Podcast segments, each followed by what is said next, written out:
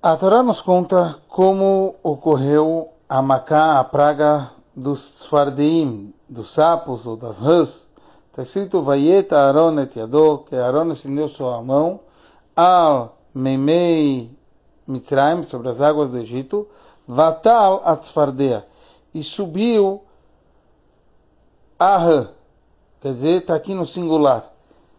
E Urashi nos explica que quando a Torá diz e surgiu a rã, isso significa que inicialmente subiu uma rã só, um sapo só. Os egípcios eles batiam nela e de lá saía um monte de rãs. Essa é a interpretação do Midrash, assim começa o Urashi.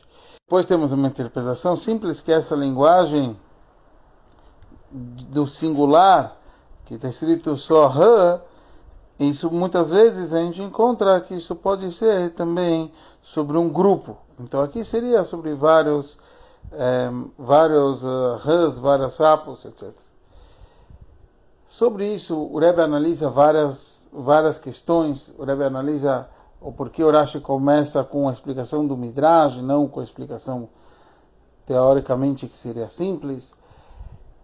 E entre as várias detalhes que o Rebbe nos traz, o Rebbe traz que existe um conceito muito importante na mitzvah de Kol matril be. Toda pessoa que começa uma mitzvah, falam para ele finalizar. Por isso, é tão importante que alguém pense em não fazer uma mitzvah pela metade.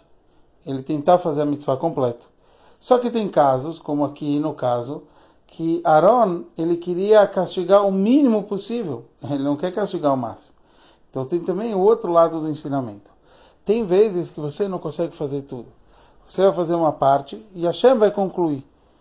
E é por isso que você também tem que se lembrar que você tem que fazer a tua parte. Quer dizer, não é porque eu não vou conseguir completar, eu não vou começar. É extremamente importante isso aqui a gente aprende. Aaron fez a parte dele e com isso Hashem concluiu, fazendo que os egípcios, quando batessem, saíssem todos os sapos necessários, etc. Então, nessa Sechá, o Rebbe tanto explica Urashi com todos os seus detalhes, como vai essas duas explicações, porque é necessário dessas duas explicações, porque ele começa justo com a explicação mais midrashica, mas também o Rebbe ensina esse ensinamento para cada um de nós, como devemos nos comportar.